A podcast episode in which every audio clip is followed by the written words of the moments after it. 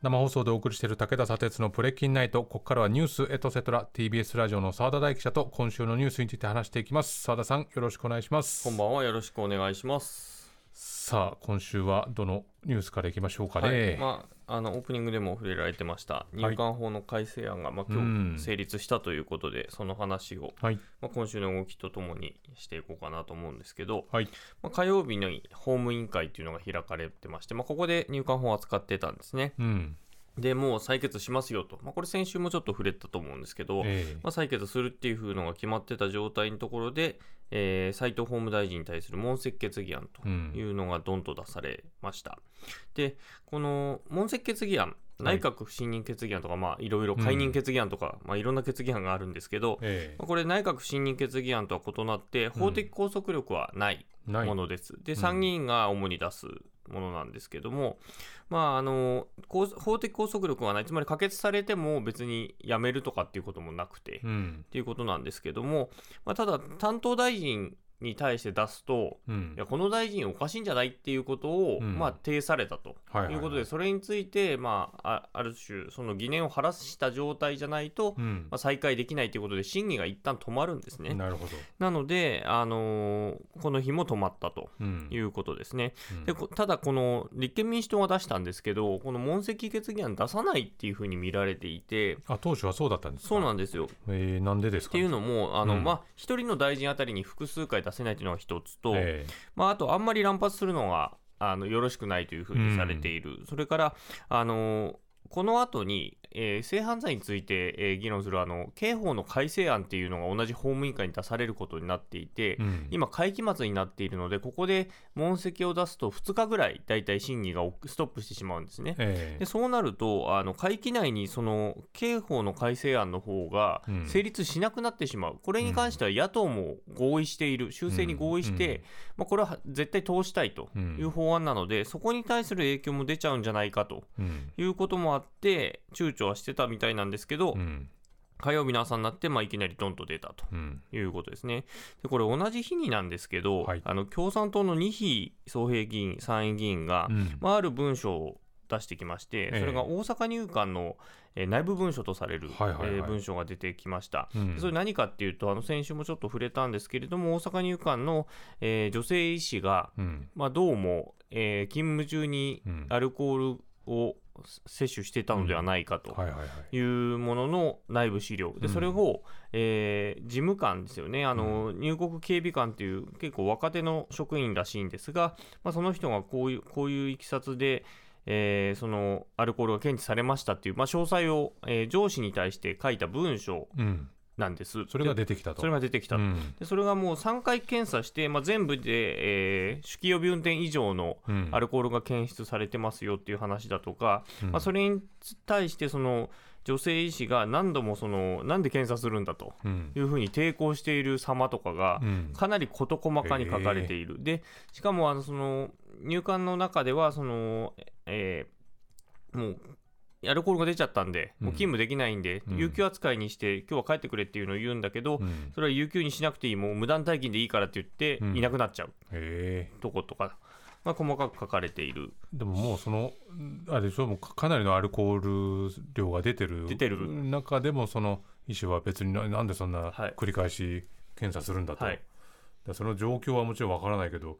かなりじゃあよ酔っ払った状況っていうのは想像されますよね。はい。はい、でこの女性医師に関しては、まあ、これだけじゃなくていくつか問題点があって、うん、まあ、何度かその、えー、お酒を飲んだ状態でどうも診療してたんじゃないかっていう話だとか、うん、あとはその入管の収容者に対して暴言を吐いていたんじゃないかとか、うん、まあ、いろんな問題が指摘されている人で、まあ、そういうこともあってどうも内部からあの情報が共産党に対して抜けたんじゃないかというふうに言われています。でそれとともに、えー、入管のその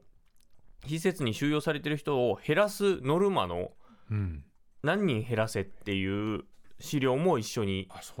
議員も出してきていて、まあ、減らす目標はあったっていうことはやんわりこの間の質疑では認めてたんだけどかなり詳細に、どこの施設をざっくり全体で何人減らしましょうじゃなくて、うん、どこの施設は何人減らしてくださいっていうのが本当に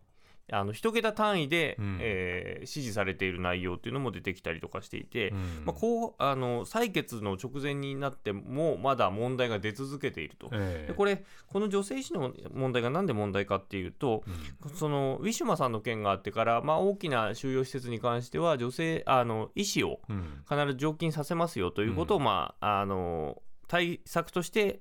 法務省が出してきてたわけですね、うん、ところがこの医師はあのこのアルコールが出て以降その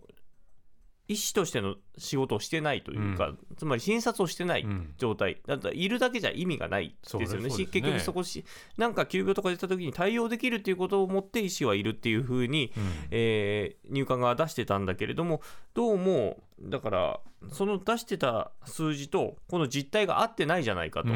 いうことも出てきていて、じゃあこれはどちらかというと法務省それからまあ出入国管理庁側はこれ嘘ついてたんじゃないのという疑惑が出てきてしまった状態になったということがこの日に分かるわけですね。ただ翌日にこの斉藤法務大臣に対する、まあ、問責決議案というのはまあ審議されまして、結局与党とか維新、国民などの反対で否決されて、で木曜日には、えー、法務委員会が開かれてそこで採決が行われ、まあ、あのあ与党、維新、国民などの賛成多数で可決をされたと。うん、でこれが、まあ、今日本会議があって、うん、まあ、そちらでも怒号が響く中あ賛成多数で可決成立をしたと。でこの間はやっぱりその国会周辺ではもうほぼ連日、うん、え抗議の声が上がると、うん、数千人規模の抗議集会がまあ連日開かれるということになりました。まあ、でも今のその大阪の医師の、はい、まあその何その書類の件とか、はい、その具体的に何人減らそうみたいな書面類も出てきてると、うん、つまり、まあ、このギリギリのタイミングでこれはおかしくないですかっていう件が、まあ、新たに発生ずっとし続けている状況にあるわけですよね。はい、それゆえに、まあ、先ほどちょっとオープニングでも触れましたけれども、まあ、今立法事実というのが壊れてる状況で、はい、さらに壊れるのではないかっていう案件がずっと出続けてたわけですよね。はい。はい、どうしてこれは通っちゃうんでしょうかね。あそうですね。あの、うん、あのオープニングでも触れて触れられてましたけど結局難民条約に加盟しているわけですね、うん、日本は批准しているわけで。そ、ね、それに合致するのかと果たして、うんうん、むしろこれはもうね迫害する側に、えー、組みするような法律になってしまっていて、それとだから条約と矛盾しますよねっていう話は当然出てくる。なーっていうところもあったりもしますし。だから賛成する側もさすがにこれ論理が通らなくなってるんじゃないかなと思うんです、賛成するのであればそのいろんな件をいやこれは違います、これは違いますっていうふうに立証しなくちゃいけないんだけどなんかそれをしないままにねこういうふうに可決させる、成立させるっていうのはやはりおかしな話だと思いますけど、ね、まあなんかそれを象徴するのがやっぱ今日の本会議でして、うん、まあ反対に関しては、まあ、共産立憲と反対討論だったわけですね、うん、ところが賛成するのは維新だけだったんですよ、うん、賛成討論したのは。はあはあ自民、公明は賛成討論しないんですしないんだ。おかしな話ですね。おかしな話ですね。はい、これ維新とか国民は基本修正して賛成してる、それならばということで、ある種途中参加というか、はい。うん、はずなんですけど、うん、事故はやらないんですね、うん、おかしいですね。おかしな話ですね。はい。まあ、それに関連してあの昨日の委員会の中では、えー、令和新選組の山本太郎議員が、うん、あ他の委員に暴行行為を行ったとい。うことで、はい、えー、今日懲罰動議が提出されています。うん、まあ、これどうなるかはちょっとまだわからないということですね。はい、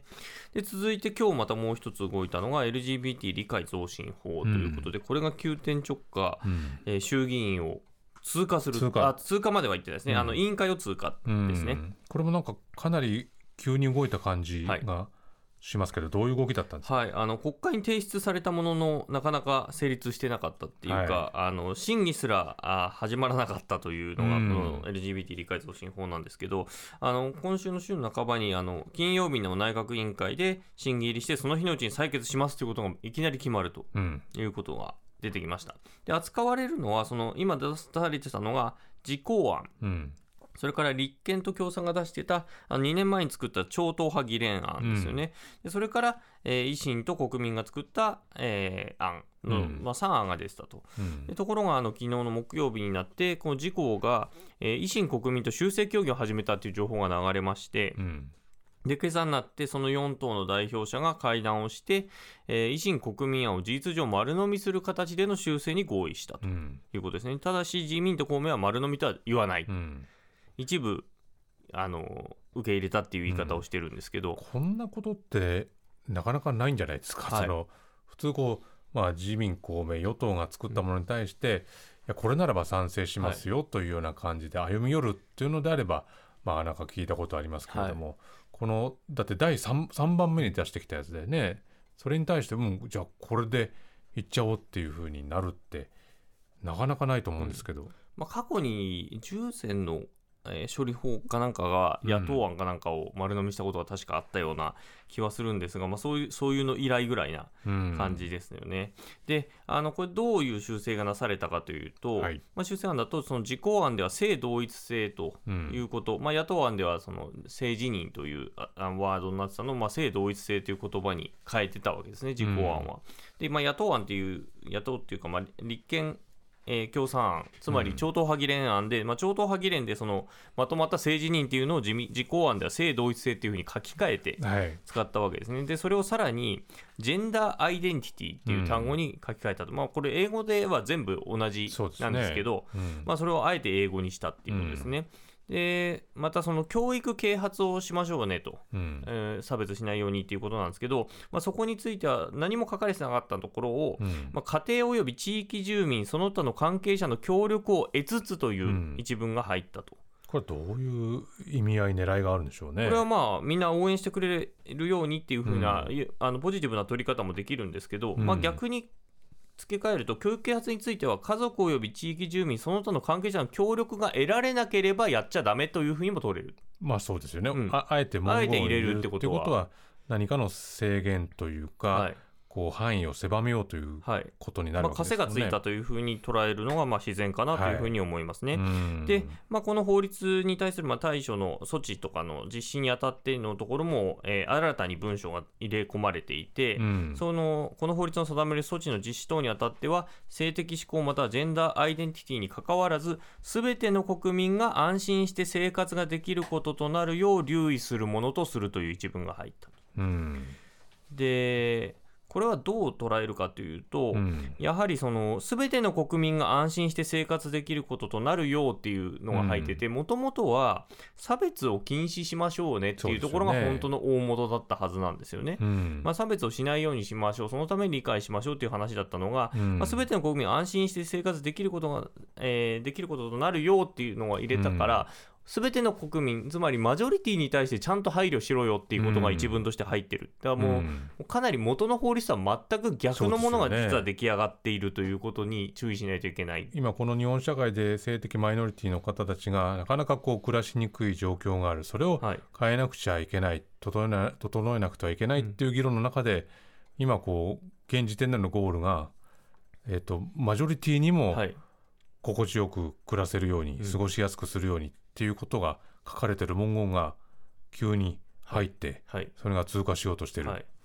あのセッションとかにも出られてて、当事者のライターのあの松岡宗志さんが、はいはいはい、あのコメントをネットでしていて、うん、えー、自民、公明と維新、国民の案が合体し、すべての国民の安心に留意する指針を策定との文、えー、条文が新設と、うん、で、差別を温存させるための条文でもはや LGBT 理解阻害法になってしまったと、うん、で多数派に配慮し、わきまえろと言っているようなもので、理解を増進するための法律ではなく、むしろ理解を広げる取り組みにブレーキをかけるものになってしまったと批判。で当事者らがあの今日厚労省で会見していて、その中では当事者が不幸になってしまう修正だというふうに言っていて、うん、なんなら事項案よりさらに後退しているっていう、うん、よりひどいものが修正によってなされたということになると間を取るんじゃなくて、実はもっとより後退させたより後退させると。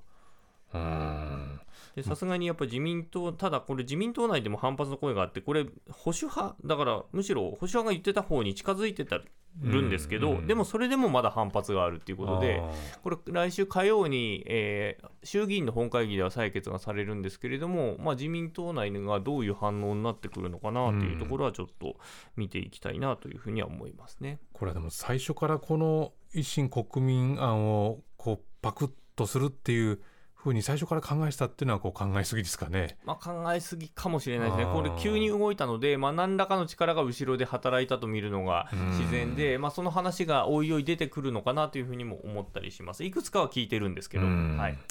澤田さんありがとうございました。えー、この後放送終了後には YouTube でアフタートークの配信もあります。そこでも澤田さんとニュースについて話しますので、ラジオでお聞きの方もぜひ終了後 YouTube ご覧になってください。以上ニュースエトセトラでした。